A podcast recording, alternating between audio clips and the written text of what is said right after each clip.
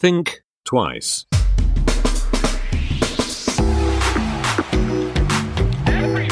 Think twice. Der Podcast über Innovationen, Werte und Wandel. Herzlich willkommen zur Episode 2 vom Podcast Think Twice mit Patrick Breitenbach. Und Nils Benson. Schönen guten Morgen. Nils. Guten Morgen, lieber Patrick. Du hast uns heute das Thema, das zweite Thema mitgebracht. Ja. Fehlerkultur und Innovation. Ja. Da frage ich mich natürlich, was wurde darüber noch nicht diskutiert, was wurde in diesem Zusammenhang noch nicht besprochen. Wie um Himmels Willen kommst du auf die Idee, über Fehlerkultur zu sprechen, die es doch in Deutschland ausgeprägt ist. Ja, wie komme ich da drauf? Also tatsächlich, um, um mal vorab, ich bin ja äh, auch ein, ein datengetriebener Mensch. Das heißt, ich habe natürlich im Vorfeld so ein bisschen äh, recherchiert und geguckt. Und es gibt tatsächlich jetzt keinen Podcast in der deutschen Landschaft, der das Thema Fehlerkultur mal im Titel trägt, als Episodentitel. Das heißt, das war für mich schon mal rein aus äh, strategischer Keyword-Sicht ähm, scheint es ja vielleicht einen Bedarf zu geben, weil ich glaube schon, dass Leute nach dem Begriff Fehlerkultur ähm, aktiv suchen und sich vielleicht darüber informieren wollen. Und ich finde ja das Themenfeld schon sehr spannend, weil natürlich für uns, die sich tagtäglich mit Innovationen ähm, leidenschaftlich beschäftigen, ist es natürlich ein alter Hut zu sagen, Fehlerkultur, darüber muss man sprechen, damit muss man arbeiten. Aber vielleicht gibt es ja den einen oder anderen da draußen, ähm, der sich auch darüber informieren möchte und vielleicht in, auch daran interessiert ist, was wir darüber zu erzählen haben, weil wir die Dinge ja auch manchmal ein bisschen anders sehen. Und deswegen dachte ich, Fehlerkultur, das ist doch eigentlich was ganz Nettes, auch im Hinblick auf, würde ich mal sagen, auch auf unser Land und der Frage, ist das kultureigen in Deutschland, dass wir eine andere Fehlerkultur haben als beispielsweise andere Länder, wie USA oder keine Ahnung. Ähm, und was das eben auch insgesamt dazu vielleicht beiträgt, wie hier so die Landschaft ist, was Innovation, Disruption etc. angeht und welche Rolle spielt das eigentlich in dem ganzen Gefüge. Das war so meine Intention dahinter. Also erst eine ganz einfache Hashtag Clickbait ähm, im Rahmen unserer langjährig ausgearbeiteten Content Marketing Strategie. Okay, jetzt kann ich das auch einordnen. Nein, also es ist tatsächlich auch einfach ein riesen äh, persönliches Interesse, weil es natürlich eben im Laufe meines Arbeitslebens dieses Thema auch immer wieder aufschlägt. Ich habe ja für viele Unternehmen gearbeitet, sowohl innerhalb äh, als auch als externer und habe natürlich viele Kulturen erlebt. Wir haben ja in der ersten Episode auch so ein bisschen das Thema Unternehmenskultur gestreift. Und Fehlerkultur ist natürlich dann auch immer interessant, sich anzugucken. Vielleicht muss man dazu eingangs einfach nochmal kurz feststellen, was damit auch gemeint ist. Also ähnlich wie bei der Unternehmenskultur. Also es gibt ja nicht nicht eine Unternehmenskultur, genauso wenig gibt es nicht nicht eine Fehlerkultur. Das heißt, jede, jedes kleine System, selbst die Familie hat ja, lebt ja eine Fehlerkultur. Und somit gilt das natürlich für Organisationen, Institutionen, Unternehmen genauso. Das heißt, jeder hat eine Fehlerkultur, die sich auch wahrscheinlich immer ein bisschen äh, ändert oder auch nicht. Und da ist eher spannend, sich jeweils anzugucken, wie ist die denn gestrickt? Also die Frage, wie geht eine Organisation, ein System mit Fehlern innerhalb ihres Systems um? Das ist ja so die spannende Frage. Und das übertragen auf Innovation natürlich schon auch die Frage gestellt, welches Ambiente ist denn eigentlich sinnvoll? Also welche Fehlerkultur in ihrer Zusammensetzung, wenn man das überhaupt so ausmachen kann, ist eigentlich sinnvoll für äh, gelungene Innovationsprozesse? Weil ich vermute ja wieder ganz stark, dass wir eben nicht in den beiden Extremen landen, nämlich zu sagen, ihr müsst ganz viele Fehler machen und dann wird alles innovativ. Und aber auch das andere Extrem zu sagen, ihr dürft auf gar keinen Fall Fehler machen, ähm, weil dann wird alles erstarren. Ich vermute mal, äh, das Geheimnis liegt irgendwo dazwischen. Äh, ja, das vermute ich auch mal. Ein, ein, ein geschätzter Kollege von mir, der Peter Weil vom Institut für angewandte Kreativität, mit dem ich 2003 mal ein, ein, ein Seminar zum Thema Simple Management ähm, veranstaltet habe, was wir Schloss Krickenbeck, gibt es heute alles nicht mehr, angeboten haben. Da hatten wir einen Chart und da stand drauf, du kannst jetzt keinen Fehler machen.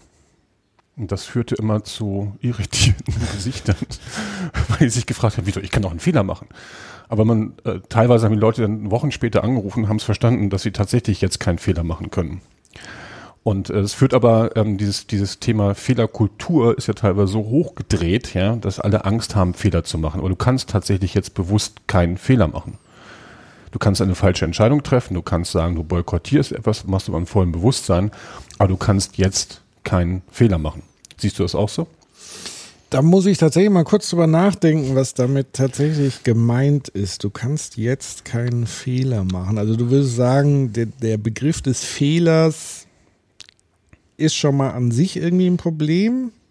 Und du, du unterscheidest eigentlich Fehler zwischen, es gibt sowas wie, sag ich mal, unglückliche Umstände, Unfälle, sowas wie, weil du gerade angesprochen hast, Boykottieren, Sabotage, also mhm. bewusste äh, Fehler machen, in dem Sinne also, dass ich bewusst Aktionen machen, die als Fehler gedeutet werden. Also dass am Ende eigentlich Fehler mehr eine Deutungsfrage sind für verschiedene Arten von Handlungen.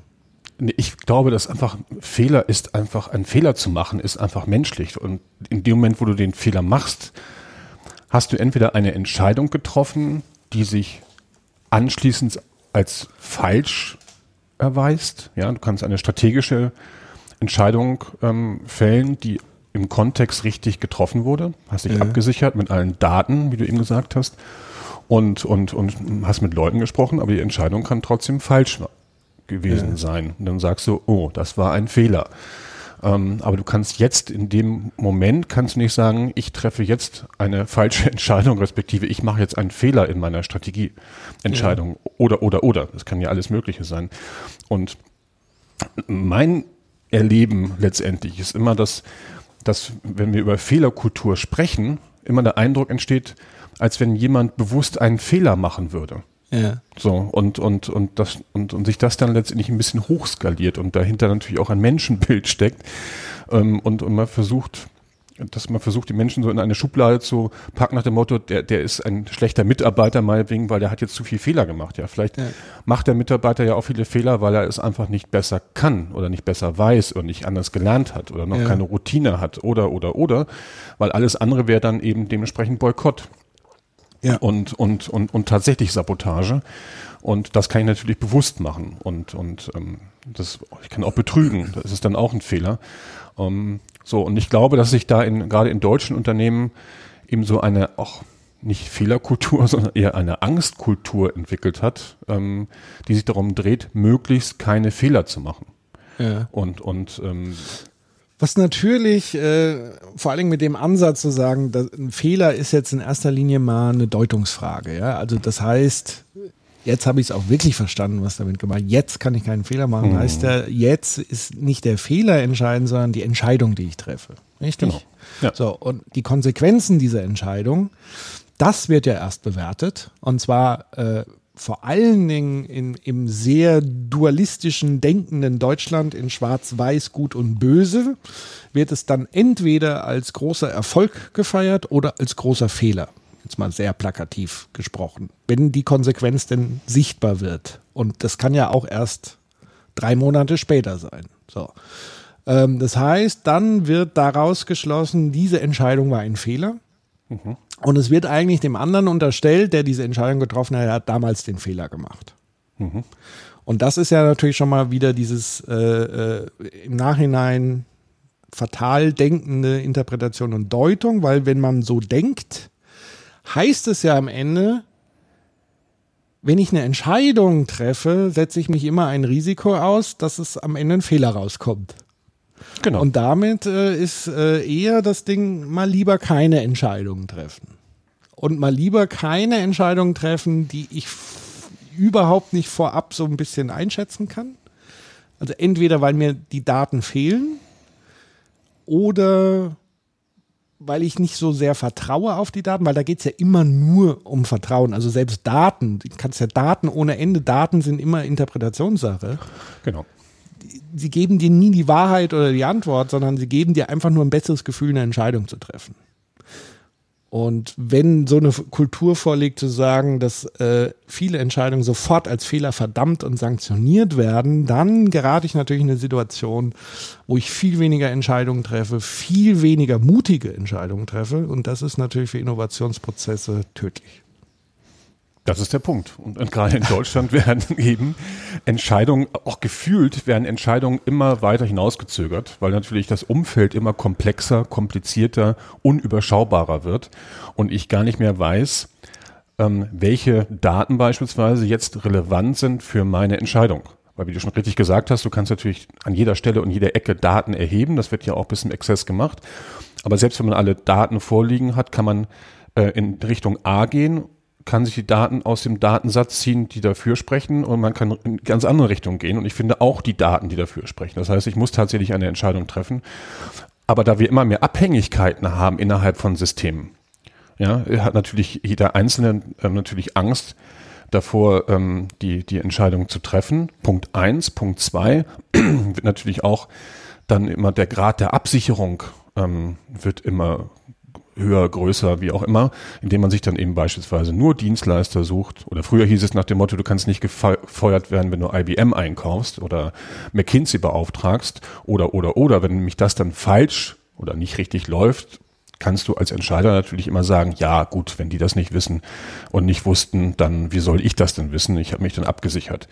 Aber eben auch, und das habe ich mal in einem Versicherungskonzern ähm, habe ich da mit, mit Leuten gesprochen, da ging es eben auch um, um Unternehmenskultur und, und ähm, da hat mir die Dame mal erklärt, wie das dann so innerhalb dieses Konzern, innerhalb dieser Konzernstruktur äh, nach oben eskaliert. So. Und da ging es um einen Vorstand einer Versicherung. Also sagt man natürlich, oh, ein Vorstand einer Versicherung.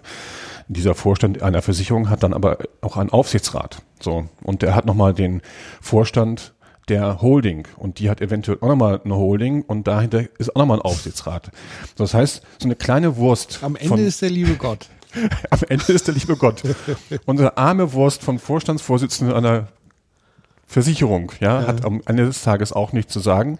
Ähm, und, ähm, und dann ist natürlich noch das Fatale, dass durch die, durch die kurzen Verträge ähm, und durch Quartalsberichte natürlich auch immer dann auch ein ein System aufgebaut wird, äh, was natürlich Entscheidungen lähmt, was mutige Entscheidungen lähmt und was natürlich ähm, äh, diese, diese Idee des, des, des, ähm, des Fehlers natürlich immer weniger zulässt und auch immer mhm. weniger akzeptiert. Und ich, das ist auch eine Erkenntnis aus ein paar Jahren Berufserfahrung, dass sich in manchen Unternehmen so eine Fehlerkultur schon aufgebaut hat, ähm, dass die Mitarbeiter teilweise auch das Gefühl haben, dass mit ihnen selber was nicht stimmt, dass sie fehlerhaft sind, dass sie nicht ausreichend sind oder unzureichend sind und, und ähm, sich natürlich dann auch immer noch weniger trauen, mal einfach mutig nach vorne zu gehen ja.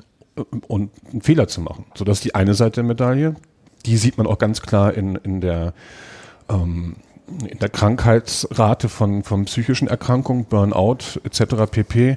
Ähm, und, und ähm, ist sicherlich auch nicht hilfreich für Unternehmen, auch nicht für eine Innovationskultur oder eine innovative Unternehmenskultur. Und ähm, äh, das ist so die, die Problematik, ist, die Menschen beziehen auf, auf sich selber und, und, und äh, treffen von daher ähm, dann keine Entscheidung. Die andere Seite der Medaille ist, dass hier, ähm, das haben ja auch schon viele bestätigt, dass ähm, Menschen gesagt haben, ich bin am, am weitesten gekommen innerhalb eines Unternehmens, wenn ich ähm, bewusst es anders gemacht habe, also im Sinne der Organisation fehlerhaft, ja, ja. Ähm, um, um damit vielleicht die, die Standards so, so, so umgehen. Ja. Wie ist das, wie, wie gehst du denn mit Fehlern um, die andere machen? Die andere machen oder die ich mache? Beides. Also, ähm, ich glaube, das hat tatsächlich, also wenn man selber Fehler macht, hat es ganz viel damit zu tun, wie ist sozusagen seine eigene Einstellung ähm, zu dem ganzen Thema, was natürlich dann auch die Antwort wahrscheinlich gibt, wie ich gegenüber anderen, die Fehler machen, umgehe. Also erstens ist mir bewusst, jeder macht Fehler, beziehungsweise Jetzt haben wir herausgefunden, das stellt sich immer nur im Nachhinein aus. Also mir ist sozusagen, was ganz tief in mir drin ist, ist dieses, ich möchte äh, Dinge machen und umsetzen. Also ich habe meistens eine, eine, eine relativ gute Vision von Dingen, also eine Vorstellung von Dingen, die ich mir sehr gut im Kopf ausmalen kann. Ob die jetzt richtig ist oder falsch, sei mal dahingestellt, aber ich habe dann so dieses Gefühl, das will ich jetzt realisieren. Mhm. Und um das zu realisieren, brauche ich aber Entscheidungen und muss Entscheidungen treffen und muss Dinge tun und muss sie ausführen und ausprobieren und so. Das könnte ich natürlich nicht, wenn ich Angst hätte davor, es nicht zu probieren. Das heißt, ich bin relativ entspannt, was mir tatsächlich so ein bisschen, ich habe so ein, so ein kleines Mantra seit, seit ein paar Jahren entwickelt, da lieben Gruß an, an Marcus Brown, der mir das so äh, damals, diese, dieses Mantra unabsichtlich ins Gehirn gepflanzt hat, als ich auch noch in der Werbung so ein bisschen unterwegs war. Der hat immer gesagt, ähm, no, nobody gets shot it's just advertising. Nobody gets shot. ja? Also niemand wird erschossen. Ja. Egal wie du dich entscheidest, welche Fehler du machst, am Ende des Tages wird hier niemand dafür erschossen. Und ich glaube, das ist so, ein, so eine schöne Haltung zu sagen, ja, selbst wenn ich jetzt hier ähm, eine Entscheidung treffe, ist natürlich immer branchenabhängig, natürlich. Also das heißt, mhm. auch darüber müssen wir nochmal sprechen. Wenn ich natürlich in Atomkraftwerken Fehler mache, ist das was ganz anderes, wie wenn ich im kreativen Bereich arbeite, wo Fehler natürlich eher dazu beitragen zu einem besseren Ergebnis. So, und das heißt, gegenüber anderen, also wenn es dann so das Thema äh, Leadership, Führung geht, ist mir natürlich auch wichtig, natürlich sind Fehler ärgerlich, das ärgert ja jeden, aber mir geht es eher darum, zu gucken, wie reagiert dann auch eine Person darauf, wie sie Fehler machen. Also mir ist eher wichtig, offen mit Fehlern dann umzugehen. Also ganz, ganz wichtig ist es, dass man Fehler nicht vertuscht. Ja, das, mhm. das ist ja erstmal die Voraussetzung dafür, dass man sie ähm, genauer betrachten kann und daraus lernen kann. Also, dass sie überhaupt aufgedeckt sind oder zumindest thematisiert sind.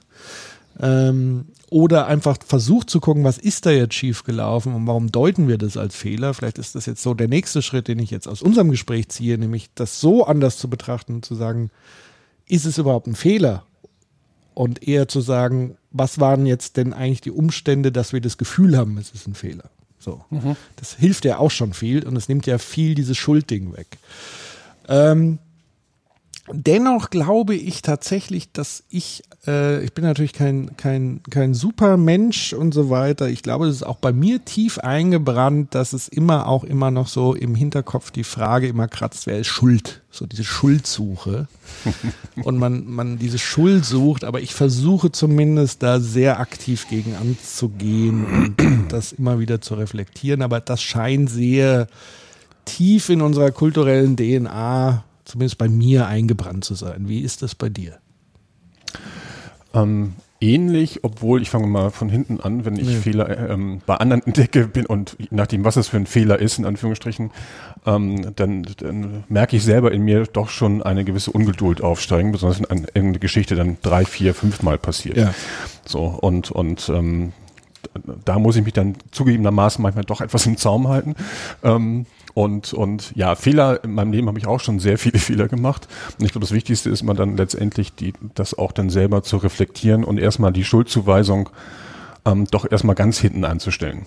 Mhm. Und, und ähm, was natürlich dann auch immer nicht in einer Unternehmenskultur dann natürlich auch immer nicht so ganz, ganz, ähm, ganz einfach ist. Und da würde ich ganz gerne mal, da hast du eben das Stichwort schon genannt, Branchen oder, oder ähm, Metiers, in denen man äh, und welche Fehlerkultur da herrscht. Wenn ich mir Unternehmen angucke, du hast Beispiel Atomkraftwerk, kann man jetzt die ganze Energiebranche nehmen, man kann die Chemiebranche nehmen, ähm, man kann letztendlich aber auch Automobilbranche nehmen, ähm, wo Fehler natürlich dann eine, eine, eine teilweise verheerende Auswirkung haben können. Also wenn mhm. jetzt beispielsweise in Industrieanlagen irgendwas falsch gemacht wurde, also es wurde etwas fehlerhaft gemacht, dann kann es eben durchaus sein, dass dann wirklich Katastrophen passieren können oder Menschen zu Schaden kommen können. Ja.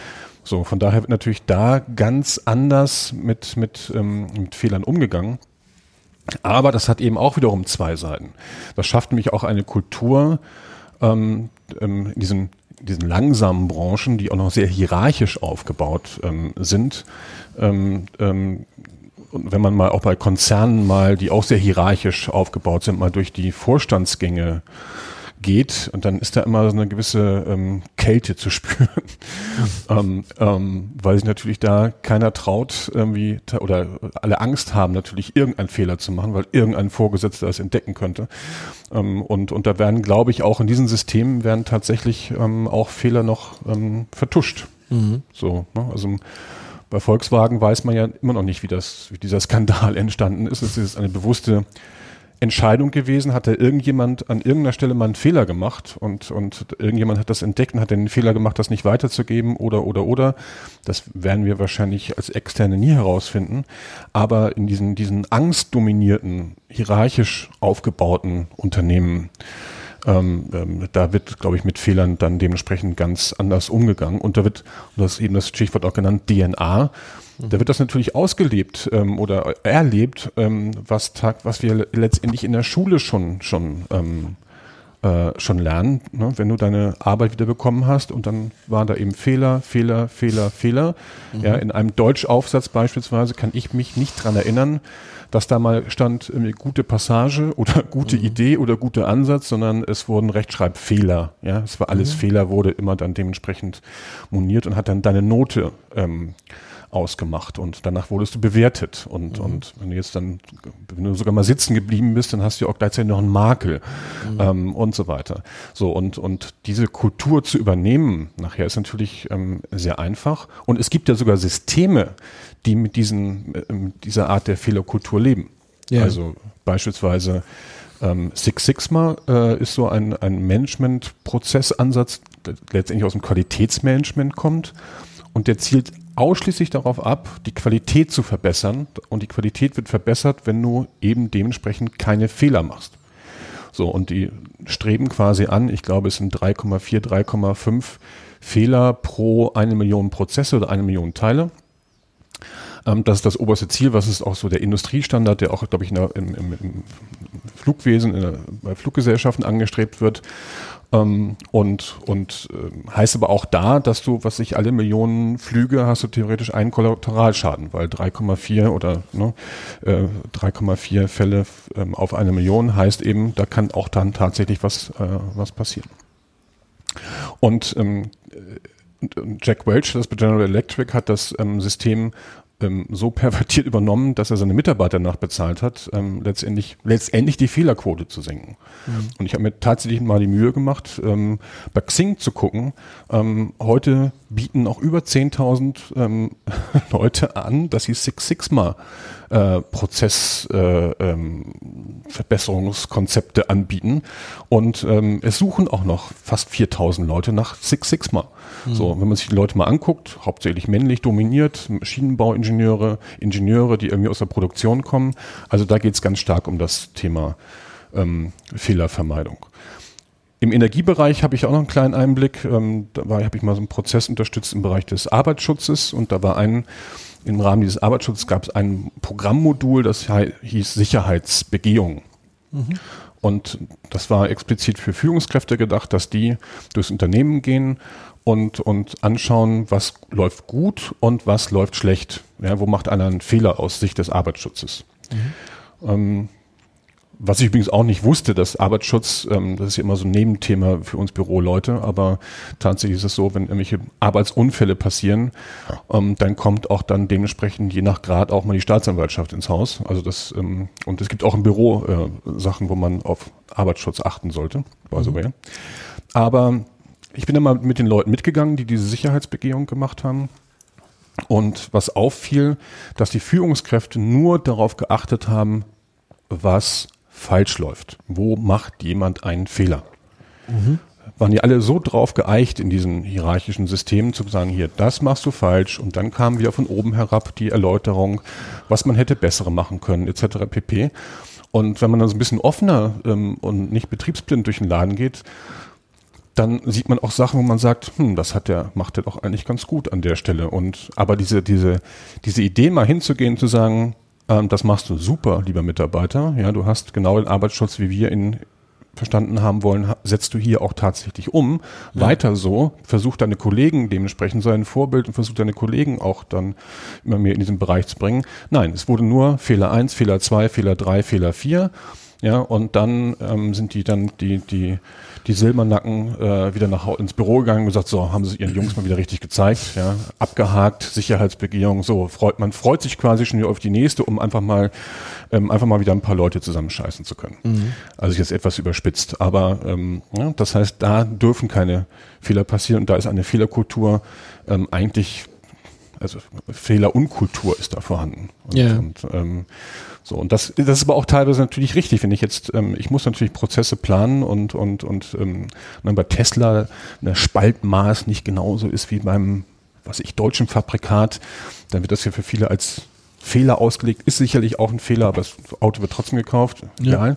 Ähm, Im Dienstleistungsbereich äh, sind natürlich die Fehler dann nicht so relevant, weil niemand ums Leben kommen kann. Ähm, wenn ich etwas, wenn ich eine falsche Werbekampagne ähm, aufsetze, ähm, wenn ich da einen Fehler mache, falschen Banner abliefere, so, es wird dafür niemand, ähm, niemand erschossen.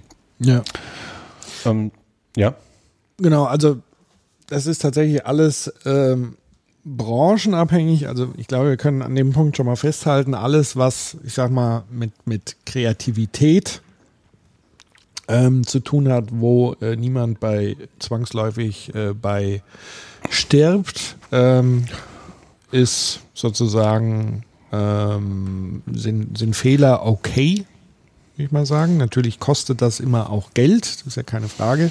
Und natürlich ist es sinnvoll zu sagen, in, in anderen Bereichen wie Luftfahrt, äh, Kraftwerke, Energie etc., da sollte man natürlich die Fehler ähm, eindämmen, aber die Frage ist ja dann tatsächlich, wie geht man damit um, so dass der Lernprozess natürlich ähm, auch so höher ausfällt, dass die Fehler weniger passieren. Und das ist natürlich dann die Art und Weise, wie man da rangeht. Ähm, mir fiel spontan ein, ich hatte mal, äh, ich war mal bei Lufthansa, die haben ja diese Flugsimulatoren an- in, in, am Flughafen da stehen und das ist auch ein eigener Betreiber, der war früher selber äh, äh, Kapitän und so weiter.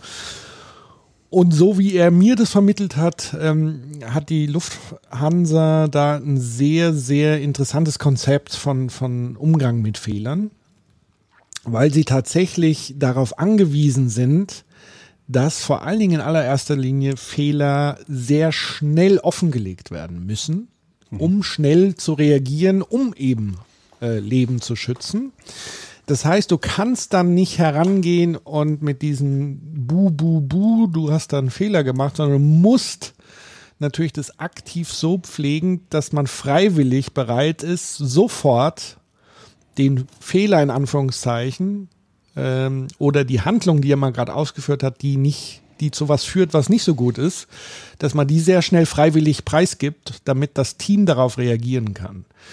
Ähm, und das ging dann auch so weit, weil du gesagt hast, das muss man auch vorleben, dass die tatsächlich auch Seminare anbieten ähm, für andere Führungskräfte, zum Beispiel für in, im Bereich der Chirurgie beispielsweise, wo natürlich Fehler auch fatal sind und wo auch Teams arbeiten und wo es um Leben und Tod geht, um ihnen auch zu vermitteln, wie gehen wir eigentlich hier mit Fehlern um und dass es hier ganz essentiell wichtig ist, die Fehler sehr schnell aufzudecken, um sehr schnell zu reagieren zu können und eben nicht die Dinge ähm, unter den Teppich zu kehren oder zu vertuschen und am Ende Patient tot.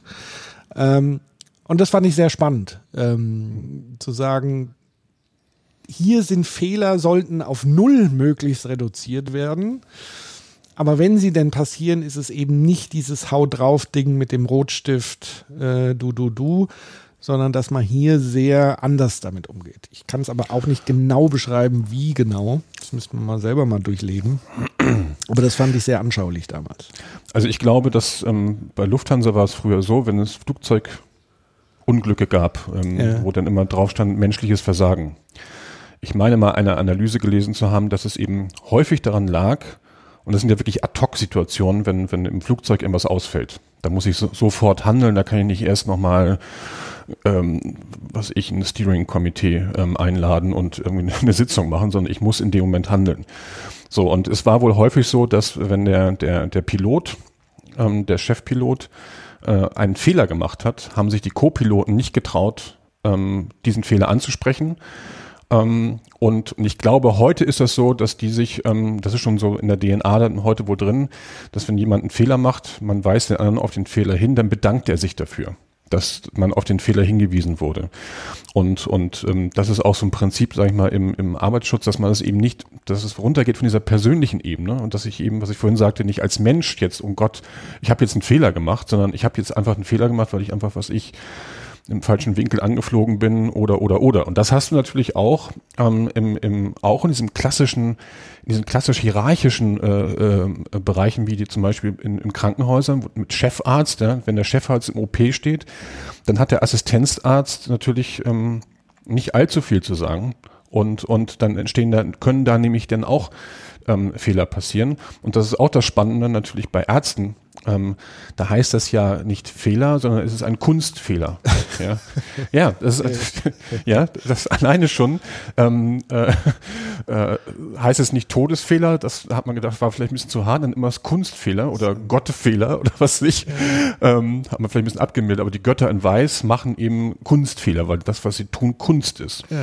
Und und ähm, da ändert sich natürlich jetzt auch gerade ähm, sehr viel. Übrigens auch durch künstliche Intelligenz ähm, weil damit so die Alt, Altvorderen dann dementsprechend auch so ein bisschen ihren Machtanspruch äh, verlieren, weil sie eben das Wissen haben. Das Wissen kommt demnächst woanders. Ähm, naja, wobei da glaube ich tatsächlich im, im, im, ich sag mal, im medizinischen Bereich, ich habe ja ganz viele Familienmitglieder, die ähm, in der Pflege arbeiten.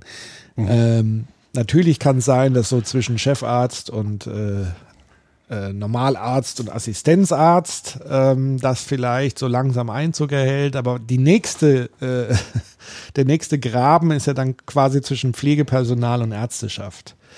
Da mhm. ist es ja nochmal ganz schlimm. Ja? Also da darf auf keinen Fall äh, eine Krankenschwester, ein Pfleger, eine Pflegerin irgendwie das ärztliche Ding in Frage stellen. Also wird wahrscheinlich nicht überall so sein, aber so, was ich so höre und beobachte, ist es meistens noch, noch mal der Graben größer, weil die Götter sind ja zumindest unter sich Götter, aber alles andere ist ja, die haben ja keine Ahnung medizinisch gesehen, weil sie haben ja keine Medizin studiert. Ich glaube übrigens, das liegt auch mit daran, weil das Medizinstudium natürlich schon im Vergleich zu anderen Studiengängen sehr, sehr anspruchsvoll ist und der Job an sich anspruchsvoll ist, dass du natürlich dich auch so ein bisschen erhoben, erhabener fühlst vielleicht. Ähm, aber das ist natürlich ganz fatal, weil du natürlich eigentlich genau auf diese Person auch hören müsstest und ihre Meinung mit einbeziehen solltest. Ähm, weil sie näher am Patienten im Zweifel sind, es sei denn, sie wurden irgendwie durch äh, McKinsey und Co. runterrationalisiert und prozessgetrieben gesteuert, dass sie eben nicht mehr nah am Patienten sind. Aber das ist ja nochmal ein anderes Thema. Also ich glaube, das Medizinstudium, dass das Medizinstudium anspruchsvoll ist, ähm, ich glaube, da gibt es durchaus Leute, die der anderer Meinung sind. Okay. Weil äh, einer hat mal gesagt, also eine Doktorarbeit in der Medizin ist so aufwendig wie eine Hausarbeit im Bereich BWL. Das stimmt auch nicht. Aber ähm, ja, aber es ist halt mit Medizinstudium hast du natürlich einen gewissen ähm, Status letztendlich erreicht. Aber auch da gibt es ähm, im Sinne vom Qualitätsmanagement, und das wird ja auch immer häufiger überprüft durch, durch, ähm, durch Qualitätsberichte, die Krankenhäuser abgeben müssen, ähm, ändert sich das auch gerade. Und, und ich kenne ein Krankenhaus sehr gut als Patient. Ähm, die haben den Ansatz des Rapid Recovery Programs. Ähm, ähm, das ist nicht, ich sage immer Rapid Prototyping, aber das ist Rapid Recovery Programm. Das ist immer in den 80er Jahren entstanden wo man sich gesagt hat, ähm, lass uns doch mal angucken, ähm, wie wir die Prozesse ändern können, damit es dem Patienten äh, gut geht. Ähm, ich glaube, im Bereich der Darmoperation, gastroenterologische Untersuchungen oder Operationen waren das. Da wurden so Fragen gestellt, ist es besser, wenn der Patient am Tag vorher kommt, die Nacht im Krankenhaus verbringt oder erst am gleichen Tag kommt, weil das alles dann Auswirkungen hat auf die Narkose, Narkose ähm, und, und was dann natürlich wieder Auswirkungen hat auf den Verlauf der, der Operation, respektive auf die auf die Genesung, auf den Recovery-Part an der Stelle. Und, und ähm, dem Krankenhaus, in dem ich in, in, in Köln war, ähm, die, die ziehen das von A bis Z durch und da hast du eine so abgestimmte Kommunikation zwischen Pflege und bis zum Chefarzt, ja, da läuft alles vollkommen reibungslos, weil sie eben alles für den Patienten tun. So und und ähm, das merkst du auch als Patient, weil du gehst rein und fühlst dich, obwohl es dir schlecht geht, ähm, fühlst du dich komplett sicher und und an jeder Stelle sicher aufgehoben und und bist kannst eben nach drei Tagen dann oder nach vier Tagen eben auch das Krankenhaus wieder verlassen.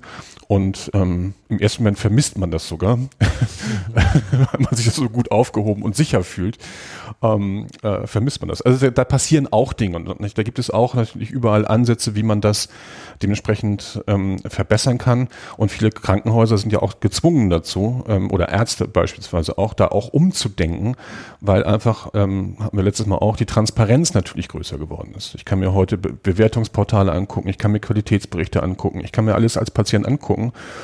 Und ich kenne auch viele, die sagen, wenn sie ein Problem haben, nee, ich gehe lieber nicht in das Krankenhaus, sondern ich gehe eher in das Krankenhaus. Also da ähm, ist an der Stelle schon, ähm, schon viel passiert. Aber ich glaube, dass trotzdem gerade in diesen alten Industrien ähm, damit noch ganz anders unter, äh, umgegangen wird.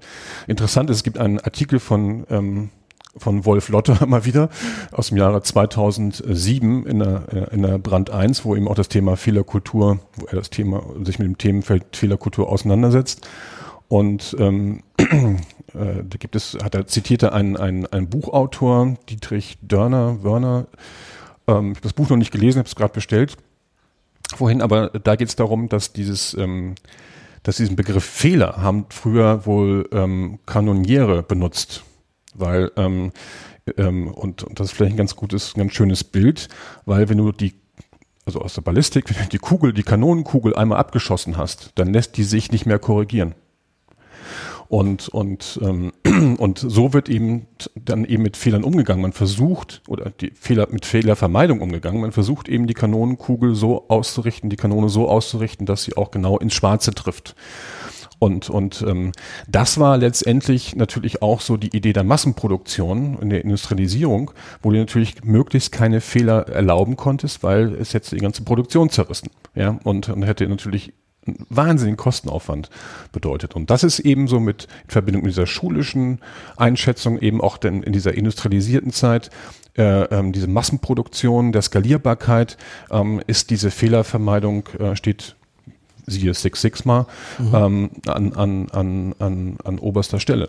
Und was das in heutiger Zeit ausmacht, sieht man ja alleine schon daran, wie komplexe ähm, Projekte heute, also brauche ich, ich glaube, das kann sich jeder BER vorstellen, was, da, ähm, ne, was mhm. durchgeplant ist und was immer auf Fehlervermeidung äh, hinausläuft. Da werden eben nur Fehler gemacht, weil es nicht mehr planbar ist in der, in der, ähm, in der Größenordnung. Weil diese Wasserfalldiagramme ähm, hauen halt dann irgendwann nicht mehr hin, wenn ganz vorne schon zwei, drei Fehler gemacht werden. Dann gibt es eben diese Fehlerkultur, die sagt, ach, da gucken wir mal nicht so genau drauf. Und dann ja, dann, dann eskaliert dieses, dieses, dieser Fehler vielleicht und führt eben dazu, dass ganze Systeme nachher dementsprechend, ähm, ja. dementsprechend ähm, ausfallen. Und äh, dein, dein geliebter Popper, äh, der hat 1945 wohl ähm, äh, einen Artikel geschrieben ähm, und hat gesagt auch, wir, wir müssen uns, umso mehr wir uns an Normen und Standards halten, ja, äh, umso gefährlicher wird das, weil wir links und rechts immer intoleranter werden, was die Abweichung angeht.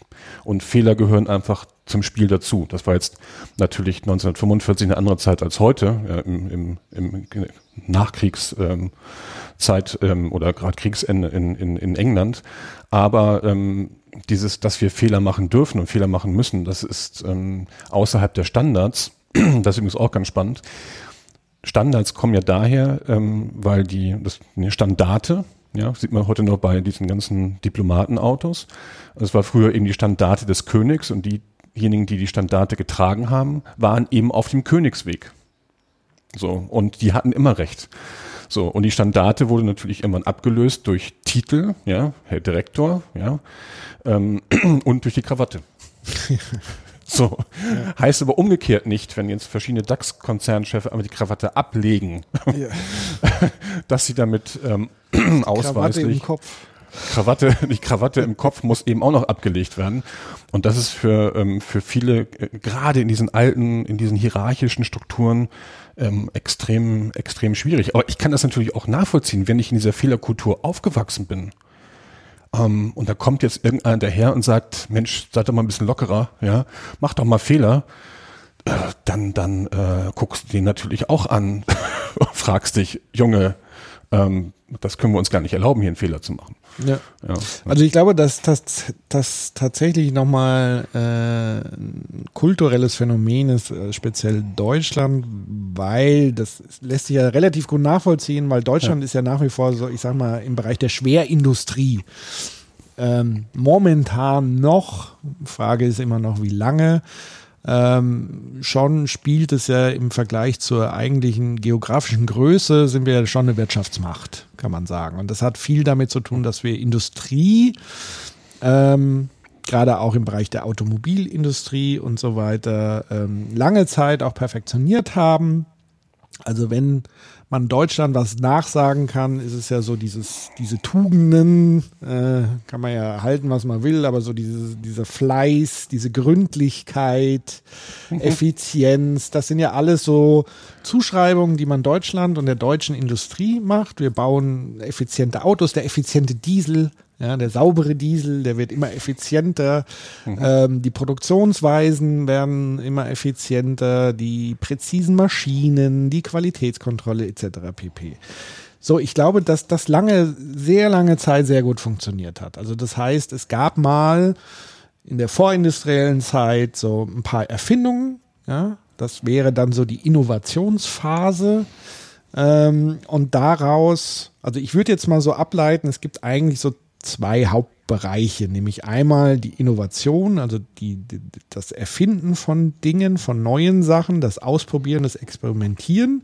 Und das andere ist die reine Produktion, also die Umsetzung. Und dann ähm, führt das eine, also wenn mal eine Erfindung gemacht wurde, die so auf Akzeptanz, die irgendwie funktioniert, dann geht es so in die Phase der Reihenproduktion und immer wieder kontinuierlich die Effizienz zu verbessern. Und da wird dann auch entscheidend, ähm, dass Fehler immer mehr vermieden werden an dem Punkt. Was aber zur Folge hat, dass das sozusagen erstarrt. Also dass im Zweifel dann hinten die Innovation vernachlässigt wird, weil man hat ja ein super Produkt, was funktioniert, siehe einen tollen Diesel, ähm, und vernachlässigt dann all die anderen Sachen. Also wieso sollte man denn Wasserstoffautos oder E-Autos machen? Das funktioniert doch wunderbar. Wir, wir, wir machen das weiter effizient, machen die Preise vielleicht noch ein bisschen runter oder wir bauen dickere Autos. So. Ist natürlich sehr bezogen auf den Industriebereich, dadurch, dass wir eben sehr industrielastig sind. In anderen Bereichen funktioniert das natürlich nicht. Also Wobei Medizin ist es ja ähnlich, ja. Also da finden ja auch Innovationen statt. Und das führt mich so zu diesem Begriff, wie man Fehler vielleicht, also eine Umgebung schaffen kann, wo Fehler gemacht werden dürfen und können. Das wäre dann tatsächlich die, die Laborumgebung und die Forschung und die Entwicklung, wo ja tatsächlich das passiert. Also das heißt, man probiert hier neue OP-Methoden aus, neue Medikamente, neue Dinge und, und forscht daran so lange, bis man sie dann rüberschiebt, wieder in diesen Produktionsprozess, also in der Anwendung in Krankenhäusern etc. pp. Ähm, und ich glaube, es gibt sozusagen diese zwei großen Bereiche, diese Innovation, Produktion. Und ich glaube aber, es gibt einfach ähm, Branchen, wo das heute einfach schwierig wird, weil wir so viele große Wandlungen gerade erleben und Disruptionen erleben, wo du völlig eigentlich aus diesem Tritt rauskommst, wenn du dich zu sehr auf deine Produktion dich verlässt und dieses Effizienzgetriebene und deine Innovation sträflich vernachlässigt. Also sich heute allein auf ein einzelnes gut funktionierendes Produkt zu verlassen. Wir haben es ja erlebt bei der Quelle, die nach 100 Jahren plötzlich mit einem Konzept pleite gegangen ist vielen anderen Unternehmen, die disruptiv sozusagen auch vom Markt gefegt worden sind. Wir haben es erlebt bei Nokia, die mal mit Gummistiefeln angefangen haben, irgendwann mal Handys gelandet sind und auch das funktioniert nicht mehr so gut. Mit Holz haben sie angefangen. Mit Holz tatsächlich? Mhm. genau. Die Gummistiefel aus Holz, kommt es daher dann quasi? Weiß ich. Nein, ich glaube, sie haben tatsächlich nach Holzwirtschaft angefangen, dann Gummistiefel und dann irgendwann ähm, das Handy. Mhm. Genau, aber was ich halt damit eben sagen will, ist, ähm, dass gerade jetzt in diesen disruptiven Zeiten, und ich sehe es ja in meiner derzeitigen Branche, nämlich der Medienbranche, da fällt es umso heftiger aus, weil da die Disruption enorm ist und da auch am frühesten eingeschlagen ist, bei, im Gegensatz zu allen anderen Branchen, die jetzt aber nach und nach alle kommen. Also alle Branchen sind nicht mehr geschützt vor Disruption, die natürlich durch Digitalisierung letztendlich auch entsteht, weil wir ein neues Medium in Anführungszeichen äh, ich habe keinen richtigen Begriff für Digitalisierung, aber es hat viel mit Medien zu tun, mit Vermittlung von Kommunikation, Vernetzung von Kommunikation, was einfach viel neue digitale Geschäftsmodelle erzeugt und damit alte Modelle in Frage stellt, etc. pp. Was ich damit sagen will, der Druck, der Innovationsdruck nimmt immens zu.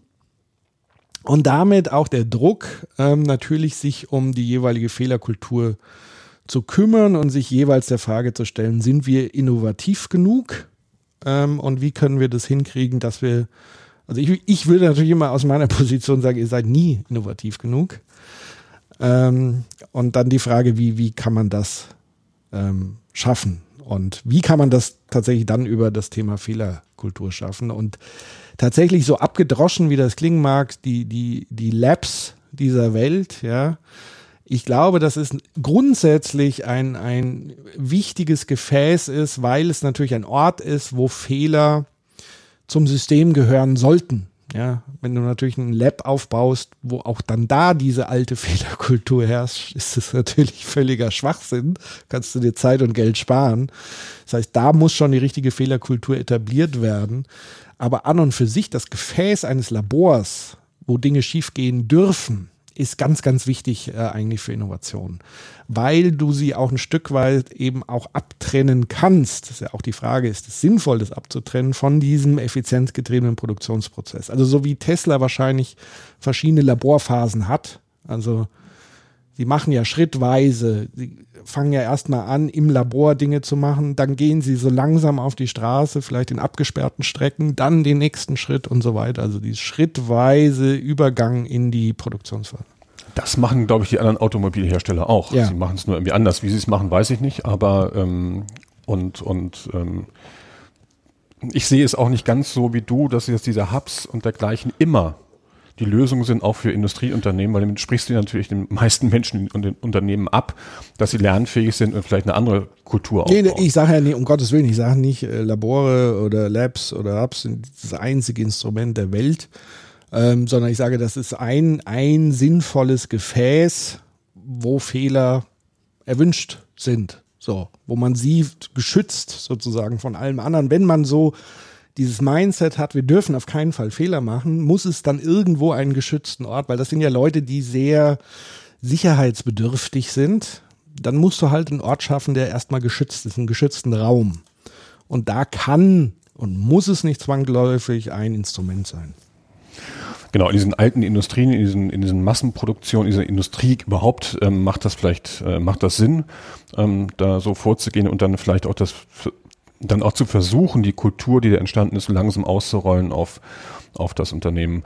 Für alle die, ähm, ähm, für die das alles ähm, mit Labor und Hub und dergleichen auch irgendwie alles wieder zu, zu irre klingt, dem kann ich empfehlen, die DIN Spec 91354, denn die beschreibt in wesentlichen Punkten, die für die Erhöhung der Überlebenswahrscheinlichkeit eines Startups ähm, relevant sind. Sie kann dazu beitragen, die Chance auf wirtschaftlichen Erfolg signifikant zu steigern, indem sie die üblichen Fehler bei einer Gründung minimiert ohne dadurch eine Garantie auf Unternehmenserfolg zu geben. Also zur Broschüre DIN-Spec 91354 unter dien.de äh, kann man sich da eine Broschüre runterladen und wenn man dann mal eine hippe Idee hat für ein Start-up, kann man diesen Leitfaden für Technologie und wissensbasierte Gründungen sicherlich, sicherlich, gut, sicherlich gut benutzen. Aber das ist so dieses Ballistische. Ne? Da wird versucht mit, mit, mit, mit ähm, äh, ich finde DIN grundsätzlich gut. ja. Also yeah. ich habe auch nichts gegen Standards. Ich möchte auch nicht immer tausend Und die ganzen USB-Stecker, die es heute noch gibt, die nerven mich schon, dass es da keinen einheitlichen gibt. Aber ähm, das ist natürlich hier der, der, der, ähm, äh, der, falsche, der falsche Ansatz, für alles eine DIN-Norm zu fordern. Und das ist aber auch, das wollte ich eben noch sagen, glaube ich, der Unterschied, wie Deutschland auch gerade oder wie wir Deutschen auch ähm, Systeme dementsprechend missinterpretieren. Also dieses Kaizen oder Kaizen-System von Toyota. Ähm, das wurde ja von den Deutschen immer so als Null-Fehler-Ansatz ähm, äh, dementsprechend interpretiert. Ich glaube, der Erfinder von Kaizen hat immer gesagt, da darf ja jeder das, das Band stoppen und, und, und dann wird sofort geguckt, ob man irgendwas verbessern kann oder einen Fehler beheben kann hin und her. Und für den war ganz wichtig irgendwie, dass es im Flow passiert, ja, dass es ein normaler Prozess ist und, und, und ähm, äh, das wäre in Deutschland ist es ja auch versucht worden, aber es ist von, von der Mentalität her schon undenkbar, dass irgendeiner, der vielleicht gar nichts zu sagen hat, das Band anhält, ja, als, als fünftes Rad am Wagen, ja, und damit einen ganzen Prozess lahmlegt. Das ist übrigens auch ähm, diesen ganzen Mitarbeiterverbesserungsprogramm, diese Ideenprogramme habe ich nochmal nachgelesen. Ähm, häufig ist das so der Fall, gerade in diesen Industrie, Elektro oder keine Ahnung was Industrie, wenn da ähm, die Mitarbeiter ihre Ideen aufschreiben in irgendeinem Briefkasten, übertragen im Sinne, dann, dann, ähm, dann äh, reinwerfen und das nachher analysiert wird, ähm, werden viele auch gute Ideen ähm, gar nicht umgesetzt, weil die dort entscheiden, sagen, ich als Ingenieur nehme noch keine Verbesserungsvorschläge von einem Elektriker an der, der nicht mal studiert hat. So, und ich glaube, da müssen wir auch umstellen. Mein Mantra ist ja mittlerweile, behandelt euch doch einfach wie erwachsene Menschen. ja. Respektiert den anderen auch ja. als Mensch, ja. Ähm, von oben nach unten, von unten nach oben, äh, weil das geht, es geht immer mehr verloren. Ich habe letztens im Seminar eine Frau gehabt, die gesagt, ja, bei uns ist immer alles so, da muss alles so und so gemacht werden, hin und her und man, man hat immer das Gefühl, man, man, man macht was falsch, ähm, obwohl ja eigentlich auch keiner sagen kann, wie es jetzt richtig geht. Und er hat gesagt, ja, aber es geht ihren Vorgesetzten genauso. Wie? Nee, die sagen, nee, die, unseren Vorgesetzten, die wissen doch mal alle, ich mir gesagt, nee, das, die, die Bereichsleiter und so und Vorstand, die wissen auch nicht, wie das geht. Die haben die gleichen Unsicherheiten. Nur wenn man sich mal gemeinsam an den Tisch setzen würde, könnte man vielleicht ein bisschen von der Unsicherheit rausnehmen. Auf der einen Seite und, und, und einfach natürlich auch an Geschwindigkeit gewinnen auf der anderen Seite, wenn man dadurch mal guckt, wie der Markt sich verhält und man dann eben auch schneller auf Marktbegebenheiten reagieren kann. So und, und ähm, ja, was du vorhin sagtest mit dem Einfluss hier von, den, von, von Disruption, ähm, ähm, ja, ob Volkswagen beispielsweise jetzt einen Fehler macht, wenn sie hundertprozentig auf E gehen, ja, ähm, weil ich könnte mir vorstellen, dass es auch innerhalb des Konzerns noch Bestrebungen gibt nach dem Motto, lass uns doch einfach geile große Autos bauen, ja, in Indien und Afrika verkaufen, ja, und und ähm, äh, lass uns doch diesen E-Mobilitätsquatsch äh, äh, jetzt mal mal sein lassen. Klar. So, ne? weil das bedeutet ja auch, dass die Händler weniger Ersatzteile verkaufen können. Wir haben weniger Inspektionen, weil die Sachen wartungsfrei sind. Das sind natürlich auch alles komplexe, komplexe Systeme, aber man kann sich nicht immer dahinter verstecken. So, und da muss man auch mal Fehler machen. Und die ähm, äh, kann man auch mal simulieren, aber ich glaube, wenn man anguckt, wie verhält sich die Gesellschaft, welche Trends gibt es da und man einfach den Menschen wieder respektiert und auch die Umwelt, ja, dann, dann, ähm, dann kommt da eine ganz andere Mentalität ran als diese diese Ballistik, wie Wolf Lotter geschrieben hat, ähm, äh, in der Fehlerkultur. Also mit Kanonenkugeln immer raufshauen und auf irgendwas zielen und hoffen, dass man ins Schwarze trifft, was immer weniger passieren wird in Zukunft. Ja. Yeah. Als ich nämlich letztens beim Friseur war ähm, und die Friseurin äh, mir diesen Kittel umgelegt hat und gesagt hat, ähm, tut mir leid, ähm, das scheint jetzt, glaube ich, eher zu würgen, ja, hat sie schon festgestellt, das sind neue Kittel und äh, hat dann gesagt, ja, es wäre eigentlich mal ganz schön, wenn diese Hersteller einfach mal uns fragen würden. Ja. Was denn? Bei, bei Weil, einem Friseurkittel genau bei einem Friseurkittel, ob das denn ja. auch wirklich äh, tauglich ist. Äh, ja. Und dann fing sie an, noch äh, drei andere Beispiele zu nennen. Vom Rasierer, wo sie sagt, den hält sie eigentlich nicht so, wie das Ding eigentlich angelegt ist und so weiter und so fort. Also sie, sie würde auch bereit sein, äh, mal da mit denen zu sprechen, ähm, weil das ist ja irgendwie schon blöd. Ne? Ja. so. Ja, aber also, tatsächlich ist das der Punkt. Ja. Genau, aber da, da wird ja auch Design Thinking noch wieder helfen, auch mal die Beteiligten mal wieder mit reinholen. Aber wahrscheinlich haben die äh, Design Thinking gemacht äh, ähm, äh, und haben den Kittel entworfen, das ist ein, eine Annahme, und haben aber in ihrer eigenen kleinen Welt äh, agiert und mit den Normen und Standards agiert, mit denen sie immer agiert haben und haben gar nicht mehr darüber hinaus geguckt, was es noch vielleicht für Veränderungen gibt in der Physiognomie. War übrigens in der Bekleidungsbranche auch früher immer so, ähm, dass die unterschiedlichen ähm, äh, Normen, ja was Größen, das war immer ein Wahnsinns-Hickhack, weil die Italiener haben die Größe anders äh, interpretiert als die Deutschen, aber man hat sich immer nur in diesen, diesen Rahmen orientiert ähm, und, und hat gar nicht mal darüber hinaus gedacht. Genauso wie es gesetzt war, dass es eben nur zwei Saisons gibt. Ähm, habe ich glaube ich letztes Mal schon gesagt, bei Klamotten. Und dafür gab es auch zwei Messen, das konnte man abhaken, darauf konnte man sich vorbereiten. Ja, und die Welt hat sich da ein bisschen verändert. So. Und, und, und ähm, das, wie du sagst, ähm, wird jetzt viele Branchen ähm, betreffen. McKinsey hat ja vor zwei Jahren mal eine ähm, Studie gemacht, hat Unternehmen gefragt, wie die Digitalisierung auf ihr Kerngeschäft gewirkt hat, die letzten drei Jahre. Und ähm, da waren natürlich Medien und Handel ganz weit vorne, getrieben von, von den GAFAs, ne? also Google, Amazon, Facebook und, und Apple. Und, und der Handel natürlich massiv getrieben durch, durch, durch äh, vorangetrieben äh, durch Amazon. So, und Automobilhersteller ähm, waren, ja, haben sich 30, 20, 30 Prozent, man weiß ja, was man angibt in solchen Fragebögen, haben gesagt, ja, der hat ein bisschen Einfluss. Aber ich glaube, dass da gerade die letzten Jahre der Einfluss durch Tesla beispielsweise und, und E-Mobilität wesentlich größer geworden ist. Und das verschiebt sich alles so. Aber, und das ist natürlich auch eine Chance, wenn man nochmal in dem Bereich, du hast natürlich heute auch die Möglichkeiten, die Tools zu nutzen, um zum Beispiel ähm, äh, deine Kernkompetenzen ganz anders auszuspielen. Und vielleicht musst du heute gar nicht mehr ähm, das äh, die Innovation, das Design, die Produktion und, und, und, und, die ganze Logistik musst du gar nicht mehr selber machen. Guck dir beispielsweise Apple an, die eben ne, alles nur designen und die Produktion in China stattfindet. Und selbst jetzt keinen Designer mehr haben, den sie äh, quasi auch extern. Äh, genau, die können sie, können, können sie das teuer wieder einkaufen. Oder Automobilhersteller, die natürlich auch immer mehr erkannt haben, dass die Marke ein wichtiger Punkt ist und die Produktion und die Produktions, das Produktionsrisiko natürlich auch immer mehr in die Vorstufe verlagert haben. So, und jetzt Plattformen bauen und die Autos irgendwie zusammenschrauben, jeden Tag irgendwie, was ich, einen neuen SUV, Cabriolet, Coupé, Blödsinn äh, äh, da bauen, weil sie ihn bauen können. Ähm, so, und ne, die Möglichkeiten hat man heute und ich glaube, man muss sich da auch so ein bisschen dann dementsprechend fokussieren.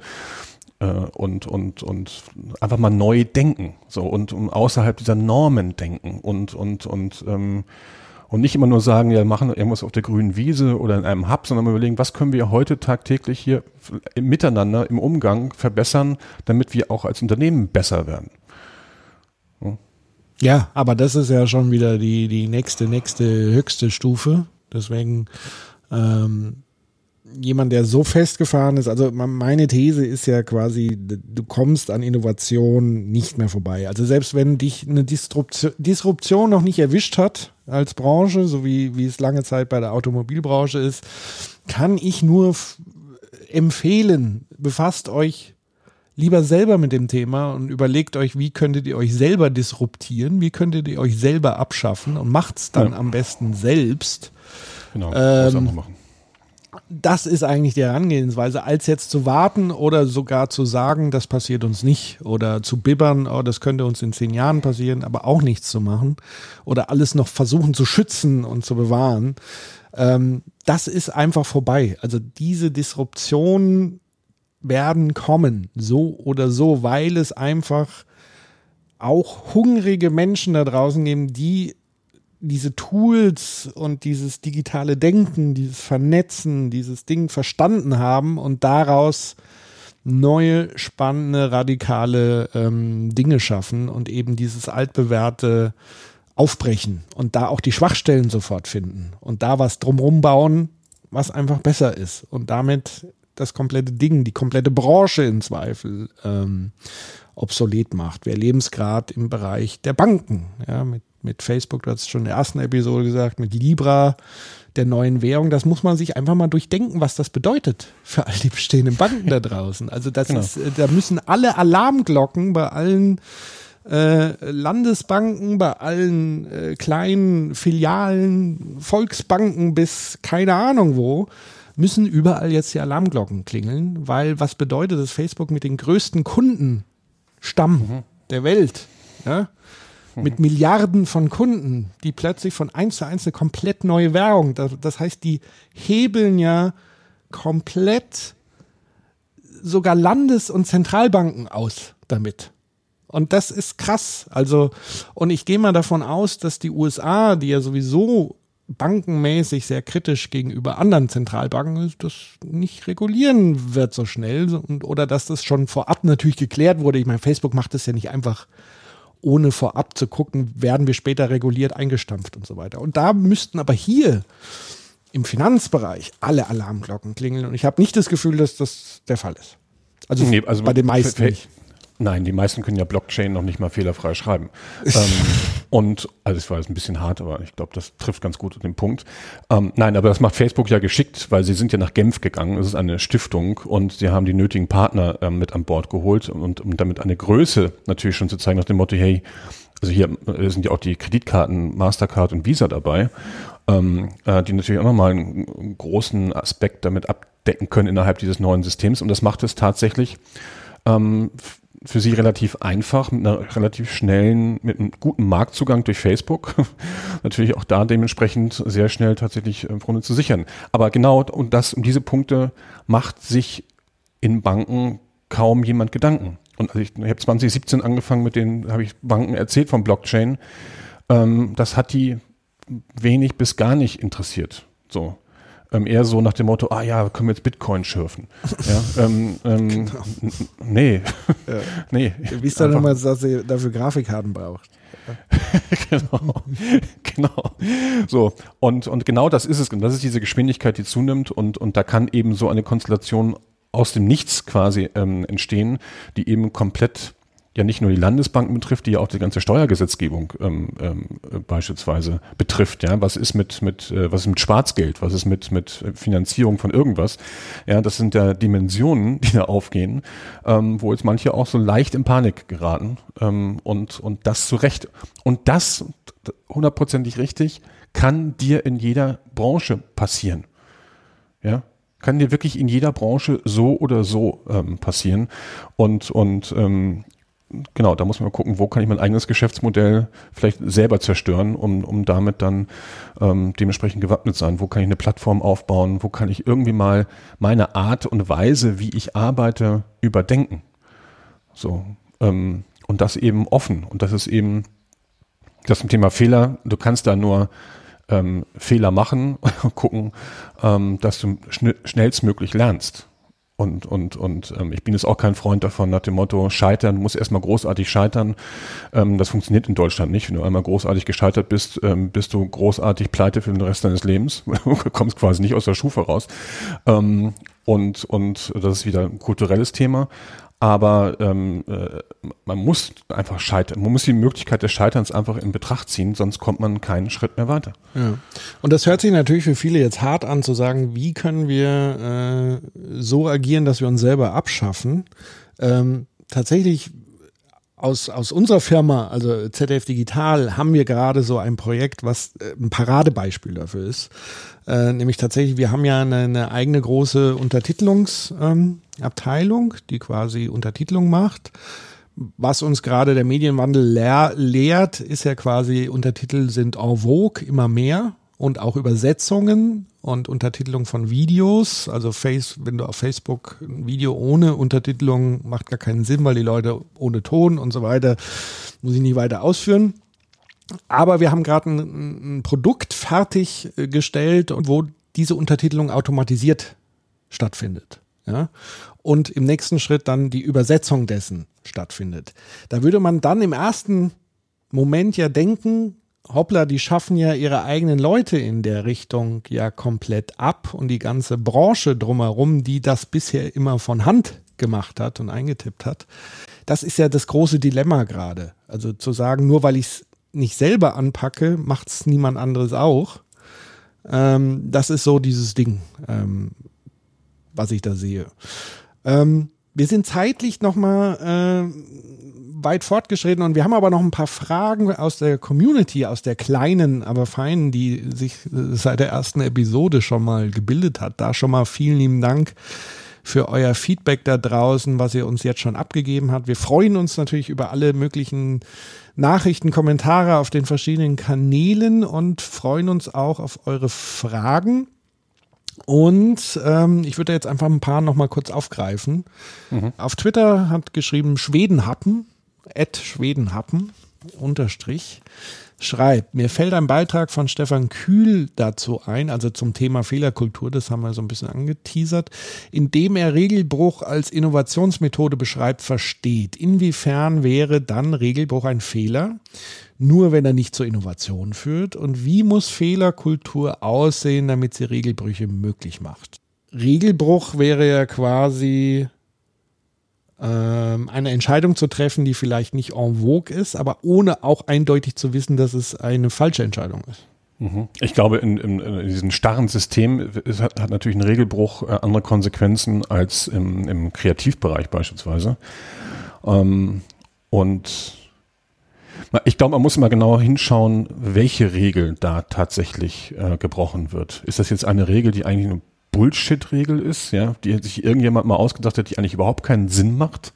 Das, das gibt es ja häufig in Unternehmen. Oder sagen wir so, die früher mal Sinn gemacht hat, die aber obsolet geworden ist. Oder so, oder vielleicht hat sie auch nie Sinn gemacht, aber ähm, tatsächlich, vielleicht war es aber. Aber warum dann, wurde sie dann aufgestellt? Also irgendeinen Sinn hatte sie sicherlich. Ist die Frage nur. Nee, weil manche, manche Regeln werden aufgestellt, weil manche Regeln aufgestellt wurden. So, das Punkt. weiß ich von, nicht. Das, da, da würde ich von widersprechen mir weil irgendwelche ähm, Inhaber oder Gründer gesagt haben, das wird das jetzt, das machen wir jetzt so, ohne Diskussion. Und das ist ja, ja aber die hatten ja trotzdem dazu einen Hintergedanken. Du stellst ja nicht einfach irgendwas auf. Also sei denn, ja. du willst damit jemanden ärgern oder du hast ja immer schon eine Intention dabei im Kopf. Du machst ja nicht ja, einfach äh, aus dem Nichts heraus was. Vielleicht nur aus Machterhaltungsgründen. Ja, dann, um ist, es, dann ist es aber der Sinn und Zweck dieser Regel. Genau, genau, dann ist das dann so interpretiert, aber es macht jetzt für das Unternehmen keinen Sinn, nee. als es dann eben nur Machtausdruck, ähm, die so eine Regel dann äh, hervorgebracht hat. Genau, aber ich glaube, ansonsten haben wir das Thema schon ganz gut ähm, umschrieben.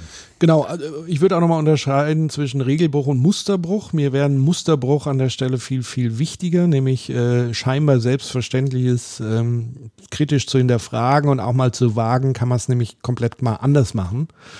Ähm, das wäre mir für Innovation wesentlich wichtiger, als zu sagen, ich muss gleich eine Regel brechen. Das ist nicht zwangsläufig der Fall. Und dann die Frage, inwiefern wäre ein Regelbruch ein Fehler? Das haben wir ja ganz am Anfang gesagt, dass ähm, überhaupt die Interpretation von Fehlern ja erst stattfindet, wenn eine Entscheidung gefällt wurde. Und das gilt genauso für den Regelbruch. Also am Ende wird irgendjemand sagen, das war ein Fehler, die Regel zu brechen, oder sagen, oh, das war aber super, äh, Schulterklopf. Mhm. Ähm, wichtig ist eher zu sagen, welche Entscheidungen treffe ich aus, aus welchem persönlichen Grund, warum sehe ich, dass, dass das vielleicht wichtig ist, um nach vorne zu kommen. Mhm. Nächste Frage, Joachim Heidecker hat sehr viele Fragen gestellt. Ich will mal die erste rausgreifen. Wo haben wir die Chance in unserem Leben, Fehler zu begehen? Fehler, die keine ernsthaften Konsequenzen nach sich ziehen aus denen wir lernen können, die uns weiter zu was Neuem bringen. Ähm, ein Lebenslauf mit den typischen Stationen im Leben. Wo werden Fehler akzeptiert, bejubelt, als was positiv Hilfreiches gesehen? Und er hat da schon eine These als Antwort. Ich denke, es ist immer wieder ähm, Möglichkeiten da sind, Fehler zu machen, aber die Chance von uns selbst anderen als solche nicht gesehen werden. Das erste, was mir in den Sinn kam, wo kann ich Fehler machen, ist im Spiel. Ja, wenn, wenn, wenn, es, äh, wenn es die Regeln erlauben an der Stelle.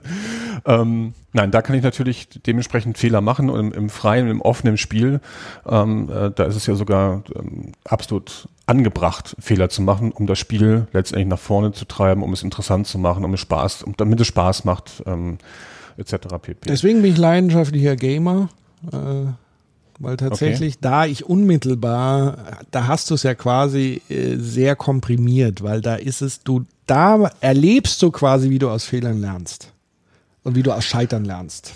Und dass du nur deine Skills verbessert durch die Fehler, die du machst. Das ist das stimmt, super interessant. Das ist so verdichtet. Also wer das mal erleben will, was Fehlerkultur heißt, sollte sich mal ein Spiel zulegen, Videospiel, aber auch jedes andere Brettspiel und so weiter.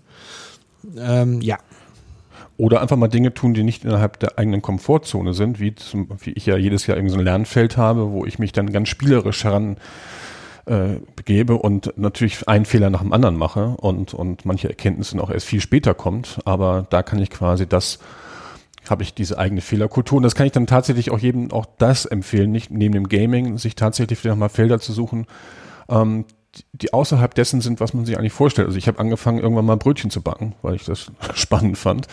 Oder ähm, äh, man kann auch Golf spielen und Demut erlernen oder, ähm, oder Programmieren anfangen. Und da kann man ganz offen rangehen, da ist man nicht unter Druck, da kann man Fehler machen und lernt dabei ganz, ganz, ganz viel über sich selber. Das ist auch ähm, ähm, sehr spannend. Und das zweite ist diese Fehler, ich glaube, das nächste war ja Lebenslauf, Fehler im Lebenslauf und, und das Befeiern, Feier, äh, das Feiern quasi. Ich glaube, dass die krummen Lebensläufe eigentlich immer mehr zunehmen müssen, weil dieses standardisierte, dem Norm entsprechenden Mainstream-Lebenslauf, ähm, den wird es zukünftig immer mehr, ähm, immer mehr äh, nicht geben. und und ähm, weil ich glaube, wir brauchen auch zukünftig andere Lebensverläufe, die sich mit den Themen, die da anstehen, ganz anders ähm, auseinandersetzen, als zu sagen, ich mache Abi, Studium, mhm. Hochzeit, Kinder, Rente. Ähm, damit werden wir die Zukunft ähm, so nicht ähm, gestalten können. Ich, ich, ich, sehe die Frage tatsächlich genau wie du. Ich musste spontan natürlich an, an Kindheit denken, wo natürlich, warum Kindheit? Weil natürlich automatisch viel mehr gespielt wird und, und wo man Menschen noch das Spielen ähm, lässt. Ähm, wie gesagt, dadurch, dass ich selber Gamer äh, bin, habe ich mich aber auch theoretisch schon viel mit dem Thema Spielen auseinandergesetzt. So auch diesen Ansatz von, ähm, äh, wie heißt sie? Äh, ich habe den Namen. Ja, Serious Play zum einen. McGonagall, nee, das war die von Harry Potter. Wie heißt denn die? Reality is Broken. Äh, aber das Buch heißt Reality is Broken, da geht es um Gamification, ähm, zu sagen, ähm, auch das, also dass man sagt, auch Spielen bedeutet Arbeiten. Spielen ist immer Arbeiten. Auch im Spiel arbeitest du etwas, weil wir so dieses Bewusstsein haben, Spiel ist so das Gegenteil von Arbeit und das ist halt natürlich völliger Quatsch. Und dass das Spielerische ganz wichtig ist, auch im Arbeitsleben und um Innovation hervorzubringen. Da nur kurz die Antwort, ja, das ist extrem wichtig. Und Fehler werden halt eher akzeptiert, wo sie eben keine existenziellen Konsequenzen natürlich auch haben. Ähm, und aber oft halt kulturell dann wiederum nicht. Eben in dem Bereich, wo niemand erschossen wird, trotzdem. So, will jetzt nochmal die, die, den nächsten Punkt aufgreifen, auch vom, vom Joachim. Ähm, der schon mal einleitend gesagt, er, er hofft, er macht jetzt keinen Fehler und er stellt eine zweite Frage oder einen Beitrag. Nein, du hast keinen Fehler. Ähm, er arbeitet in einem der großen Energiekonzerne, da ist alles auf Sicherheit getrimmt. Ähm, ist nicht mehr so, war vielleicht auch nicht so. Trotzdem ist es bei vielen in den Köpfen fest drin. Gibt Bereiche, da ist es zwingend notwendig, andere eben nicht. Das hatten wir ja gerade thematisiert mit den Kraftwerken und so weiter. Wie lernt man zu unterscheiden? Wo zieht man die Trennlinie zur Perfektion, zur vollständigen Prozessoptimierung, zur Fehlerfreiheit? Und wo darf man Fehler machen, etwas ausprobieren, Mut haben, auch mit der Beta-Version zu arbeiten? Ähm, genau, wo darf das Dokument noch Beta sein, korrigiert, diskutiert werden, noch fehlerbehaftet sein? Wo und ab wann muss es perfekt sein? Seiner Erfahrung nach ist es für viele schwer, sowohl das eine zu wagen und gleichzeitig trotzdem was Perfektes abzuliefern. Ähm, genau, sprich den bisherigen Weg zur Perfektion zu verändern. Das ist natürlich erstmal die erste Frage, was ist perfekt? Ist es 100%, 100 fehlerfrei? Dann kann man da wahrscheinlich nie eine Grenze ziehen, weil ja nichts fehlerfrei ist, solange es interpretierbar ist. So und und ähm, da auch wieder mein Mantra: Behandelt euch respektvoll wie erwachsene Menschen. Und das ist letztendlich immer eine ein Verhandeln dessen, was ähm, was man jetzt als Standard setzt, jetzt beispielsweise für eine Präsentation oder für eine Dokumentation etc. pp. So und das muss man wie auch Du hast ja Spiel erwähnt. Du kannst nicht spielen, wenn, wenn es keine Regeln gibt. Ja, so, du brauchst immer ein paar Regeln, um die Regeln zu definieren. Ähm, das ist letztendlich ja dann eine Verhandlungsgeschichte. So, und wenn sich dann müssen sich die Leute eben auch an diese Regeln halten. Ähm, und wenn sie die Regeländerung wollen, ähm, dann müssen sie das eben auch zur Sprache bringen und nicht einfach dann für sich nur die Regeln ändern. Ich glaube, diese Spiele hat jeder mal gespielt. Ähm, wenn irgendeiner mal im Spiel für sich so die Regel geändert hat und wollte dann unbedingt gewinnen, weil ähm, Monopoly dann mal doch so gespielt wird oder Skat dann doch so gespielt wird oder mhm. Doppelkopf oder dergleichen. Ähm, oder andere Spiele. Aber ne, dann, wenn, wenn einer eine Regeländerung macht, dann muss er das eben auch ähm, dementsprechend ähm, Mhm. offen kommunizieren. Ich glaube, dass man das im Team auch dementsprechend kann, wo an welcher Stelle ähm, werden so die persönlichen Grenzen gezogen. Gibt es bestimmte Formate, die man einhält, da gibt es so ein Corporate Wording etc. pp. Das zu hinterfragen natürlich, aber auch auszuhandeln, äh, wie man damit umgehen kann. Wenn es im Energiebereich geht, habe ich natürlich dann irgendwann ein Problem. Ähm, so Kraftwerke brauchen haben eine Gesamtplanungszeit, ich glaube, von 15 Jahren. Ähm, so und und ähm, ähm, und da kann, die kannst du aber auch am Anfang nicht perfekt planen. Und ich glaube, ähm, da, da spielt dieser agile Ansatz schon eine gewisse gewisse Rolle, wenn man ihn richtig auf das Unternehmen abgestimmt ähm, auch auch auch ähm, einsetzt oder umsetzt. Und, und diese, diese Gantt-Diagramme, eben Wasserfalldiagramme, die dann 15 Jahre durchplanen, die können nur fehlerhaft sein, weil sich in 15 Jahren ja komplett eben beispielsweise was ändern kann, neue Technologien erfunden haben. Also gibt es keine hundertprozentige Perfektion und du wirst immer Fehler machen, aber das muss man sich dann auch eingestehen. Ed die Spaßtigerin schreibt, kann eine Führungskraft eigene Fehler zugeben, ohne sich angreifbar zu machen? In Klammern Stichwort Vorbildfunktion. Ich glaube, wenn eine Führungskraft keinen Fehler zugibt, macht sie sich lächerlich. Ähm, und und ähm, natürlich kann man als Führungskraft Fehler zugeben. Ich muss es, glaube ich, auch tun, weil ähm, ne, wenn alle sehen, ich habe einen Fehler gemacht als Führungskraft, ist ja der erste Reflex ähm, zu sagen, ja, da habe ich äh, falschen Leuten vertraut, die mir, ja, oder ich bin auf die falschen Leute reingefallen, ähm, weil es natürlich erstmal so der Abwehrreflex ist, aber ich, ich glaube, man darf und, und, und sollte auch eigene Fehler zugeben, weil Führungskräfte sind ja auch nur, ich glaube, die sind auch human, oder? Sind Menschen ähm, und nicht Android. Und manchmal haben wir auch das Gefühl, man begegnet Zombies oder Robotern. Ja, genau. Die, die psychopathischen Narzissten sind ja in bestimmten Führungskreisen auch äh, gern gesehene ähm, Kumpanen. Die geben natürlich keinen Fehler zu, weil die machen keine Fehler. Ähm, und und ähm, habe ich gestern übrigens wieder von Trump gelernt mit seiner Parade, ähm, wo es um die Kosten geht. Hat er gesagt, das kann gar nicht so teuer sein. Der, der Wert ist ja viel höher. Also ne, also das ist diese Verdrehung der Tatsachen. Gut, das gibt es eben auch bei manchen Führungskräften, aber ich sage mal als menschliche Führungs-, also Menschen zugewandte Führungskraft ähm, darf und sollte man Fehler ähm, zugeben. Äh, erlebe ich eigentlich auch immer häufiger. Übrigens, das ist äh, tatsächlich, äh, weil du gerade so ein bisschen die Politik anschneidest, wäre aber jetzt nochmal fast eine eigene Episode wert, äh, nämlich Fehlerkultur in der Politik und dann das Zusammenspiel mit den Medien und so weiter, weil natürlich Medien eine ganz wichtige Rolle auch in Sachen Vorbildfunktion äh, spielen. Das ist aber meistens dann im politischen Raum, weil es klar ist, Politik darf keine Fehler machen. Und das führt dazu, dass Politiker oftmals natürlich Fehler nicht eingestehen und dann führt es dazu, dass die Bevölkerung wiederum höheres Misstrauen den Politikern gegenüber hat, weil es eben nicht stimmig wirkt, dass Politik auch mal Fehler macht und Parteien vielleicht mal falsch liegen oder Ideen falsch liegen oder Ansätze. Aber das äh, ist nochmal eine ganz eigene Episode. Da würde ich sagen, das ist fast noch heftiger im politischen Bereich, die Fehlerkultur, als in, in, in, im wirtschaftlichen Bereich. Ähm, wobei da auch der Druck hoch genug ist über alle Shareholder und so weiter und so fort.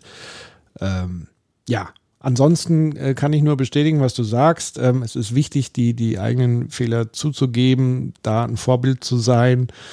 Ähm, und angreifbar machen ist ja dann immer die Frage, wer ist der nächsthöhere Vorgesetzte, weil nur der kann das letztendlich so ein bisschen von oben herab bewerten ähm, mit angreifbar. Also die Frage ist ja, von wen wird derjenige dann angegriffen? Und das ist ja dann die spannende Frage. Also wem ist er eigentlich dann noch Rechtfertigung schuldig? Und das ist ja meistens die Person da drüber, die Shareholder da drüber oder am Ende der liebe Gott. Ähm, ich halte mich immer an, an den lieben Gott, an den ich zwar nicht glaube, aber dann sozusagen zu sagen, ähm, kann ich mir so ein bisschen in den Spiegel gucken noch mit dieser Entscheidung und, und halte mich da eher dann an das Gewissen, was man ja fast auch als lieben Gott so ein bisschen. Ich glaube, Gott ist auch nochmal eine eigene Sendung wert. Ja, genau. Sprech- oder zwei sprechen oder wir drei, nächstes Mal wir über- ganz viele Götter. wir haben ja wahrscheinlich tausende von Genau. Göttern. Von äh, tausende Episoden. Genau, machen wir nächste Episode göttliche Sehr Politik. Nee, bitte nicht. Ähm, Nein, Fehlerkultur nein, in der nein. göttlichen Politik. an, anhand von Donald Trump. Oh nee. Ähm, apropos nächste Folge. Also ich glaube, wir müssen jetzt ähm, zum Ende kommen. Mhm. Vielleicht lohnt es sich auch irgendwann nochmal einen zweiten Teil von Fehlerkultur zu machen, aber ich glaube, dass die, die wichtigsten Impulse haben wir, glaube ich, heute mitgegeben. Wie immer interessieren uns dazu eure Kommentare, euer Feedback zu unserer Sendung. Empfehlt uns äh, sehr, sehr gerne weiter, wenn euch das hier gefallen hat. Das ist einfach notwendig für dieses Format zu sagen, das ist eigentlich ganz cool, was die zwei Vögel da so erzählen. Das hat mir einen wertvollen Impuls gegeben. Das hat vielleicht die eine oder andere Sichtweise verändert. Bitte gerne äh, weiterempfehlen. Darüber freuen wir uns sehr. Und gleich im Zuge dessen würde ich schon mal so ein bisschen das Thema der nächsten Episode anteasern, damit ihr tatsächlich wie jetzt auch geschehen die Gelegenheit habt, dazu schon Fragen zu stellen, Impulse zu geben, vielleicht auch Artikelempfehlungen, Buchempfehlungen, Projektempfehlungen. Darüber freuen wir uns. Das reichert dann natürlich ähm, so eine Episode an. Und das nächste Thema, haben wir da schon einen Arbeitstitel gefunden? Nö. Hm, gut, dann müssen wir jetzt schnell ad hoc einen erfinden. Wir sind ja innovativ äh, oder sagen wir kreativ vielmehr. Ähm, also es geht eigentlich so ein bisschen um Innovation im ländlichen Raum, würde ich jetzt mal vorschlagen im, im freien Brainstorming. Mm, ja, Innovation im ländlichen Raum oder was hat der ländliche Raum für Vorteile gegenüber dem urbanen Raum und wie ist überhaupt so die Haltung der Städter gegenüber den Landeiern und umgekehrt und ähm, welche Potenziale bietet eventuell das Land ähm, oder das, das ländliche Umfeld.